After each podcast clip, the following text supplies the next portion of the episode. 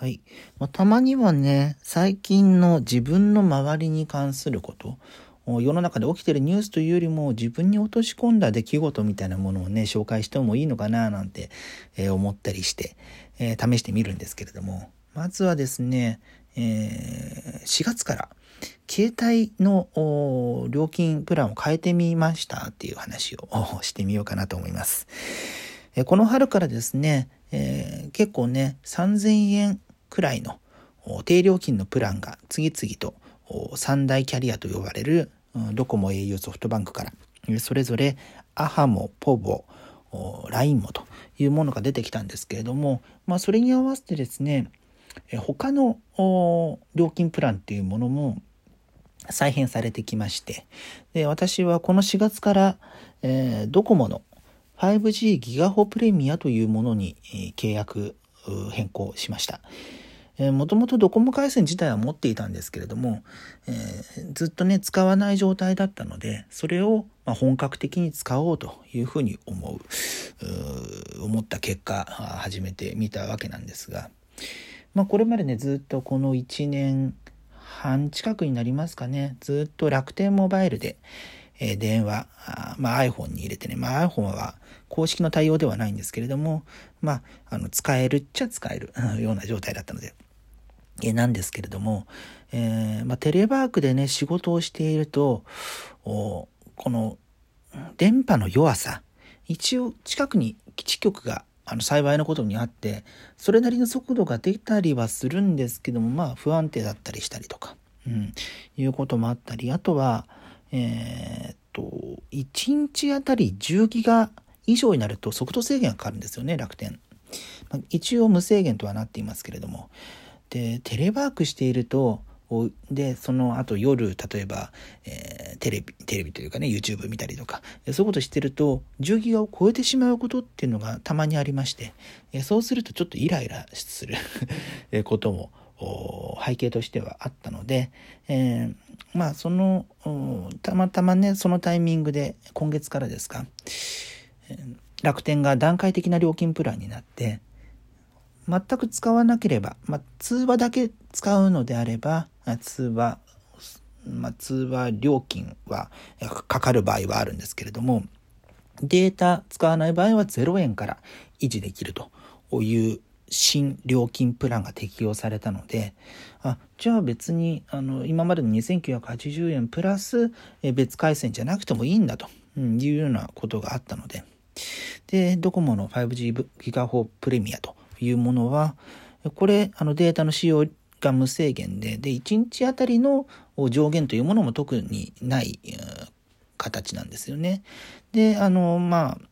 えー、テザリングでも無制限というようなプランなので、えー、あ、これにしてみようと。これ7000円くらいするのかな？うん、なんですけれども、まあ、あの、楽天の方がね、ほぼ0円、もしくはちょっとかかったとしても980円とかなので、あ、これでテレワーク、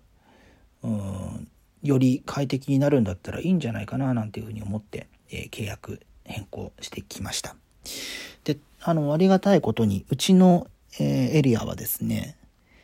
おそらく8月末までには 5G が開通するということなので、えそうなると結構ね、速いスピードで、えー、恩恵が受けられるようになるんじゃないかななんて思ったりします。まあ、今使ってるスマホが iPhone の12 mini という、えー、ちっこいやつ。最新機種のちっこいやつ。で、これが 5G のまあ、5G つっても、あの、2つの電波方式があるんですけれども、えー、その片方の方ね、あの、サブロックと言われる方、ミリ波には対応してないんですけれども、えー、に対応しているので、このスマホを使っていれば、えー、数ヶ月以内には 5G でお家でテザリングができて、えー、すごい高速通信で、えー、仕事ができるようになるぞと。いや、ありがたいことです。なんてね、えー、ことがあったりするわけなんですけれどもね、ちょっとね、エモい話もね、えー、加えてみますか。このドコモの回線、もともとあの、父親が使ってたんですよね。で、その父親が使ってた番号を、えー、今、えデュアルシムで、えなので、え今この iPhone の機械には、私の、まあ、あれ高校時代に、えー、高校1年生の時に DDI ポケット、えー、後にウィルコムになって今 Y モバイルになっていますが、えー、そこで契約した、えー、電話なんですけれども、それをですね、えー、メインの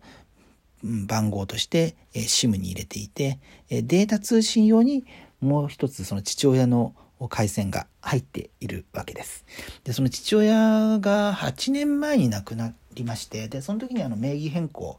えー、ドコモの方でしていたんですけれども、ずっとね、あの、電話番号をそのまんま、あの解約するのもなかといって、どう使うかねみたいなことを悩みながら、え月々800円くらいあの最低の料金プランで維持していたんですけれども、あ、もうこのタイミングで、えー、ドコモをデータ通信で活用しようというふうに決めまして、っていうこともあって、今私のスマホの中には、私が十数年来使っている番号と、父親がまあ20年来使っ、あの、契約してから20年来、えー、持っている番号の2つが入っております。のなんかね、そう、父親が亡くなったのは、え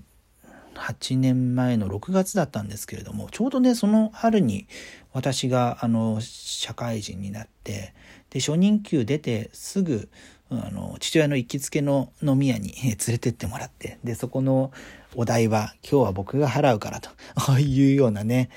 ことを、